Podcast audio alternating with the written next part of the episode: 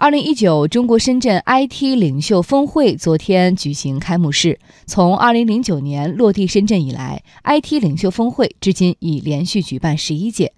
今年峰会的主题是 “IT 新未来、五 G 和人工智能”。马化腾、余承东、吴英、李小加、朱民等产经各界领袖人物出席了本次大会。会上有哪些精彩观点？我们来听央广记者田方玉的报道。今年普遍被认为是 5G 商业时代的元年，在高端对话环节，华为消费者业务首席执行官余承东说：“5G 的带宽能力相比 4G 有十倍以上的能力提升，行业升级的时间会大大缩短。明年 5G 将迎来大量投入。”整个设备的建网确实是应该先行，才能帮助终端和业务的开展。我可以深刻的感受到，今天五 G 这个时代跟二十年前，一九九八年、九九年时候的三 G 时代相比，成熟度要好很多。今年是五 G 投入商用的元年，大量的五 G 的商用可能要到明年，但是这个加速度跟三 G 那个时代的时候，可能需要三到五年才完善的东西相比，可能这个时间大大缩短了。这个是技术进步和每一个人都拿了个智能终端这个原因造成的整个这个产业升级速度会非常快。就三 G 到四 G 的切换速度远远快于两 G 到三 G。那今天这四 G 到五 G 的切换速度会远远快于就三 G 到四 G。所以这个加速度是前进的。腾讯董事会主席兼首席执行官马化腾说：“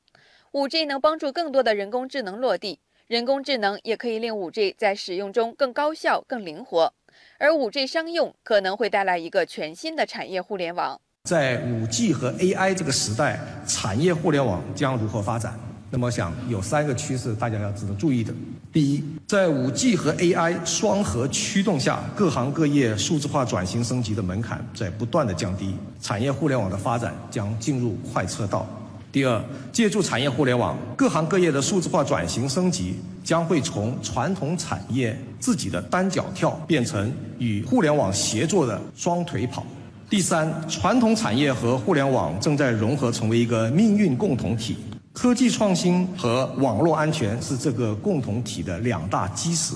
马化腾认为，产业互联网的春天才刚开始，中国的创新红利值得关注。目前，中国提交的 5G 国际标准文稿占全球的百分之三十二，而人工智能相关的专利申请也占全球申请总量的百分之四十三，居全球首位。我对中国产业互联网的创新发展是充满了信心。余承东和马化腾从行业角度出发，表达了自己对五 G 时代的看法；而清华大学国家金融研究院院长朱民则从经济学角度详细阐述了人工智能的发展机会。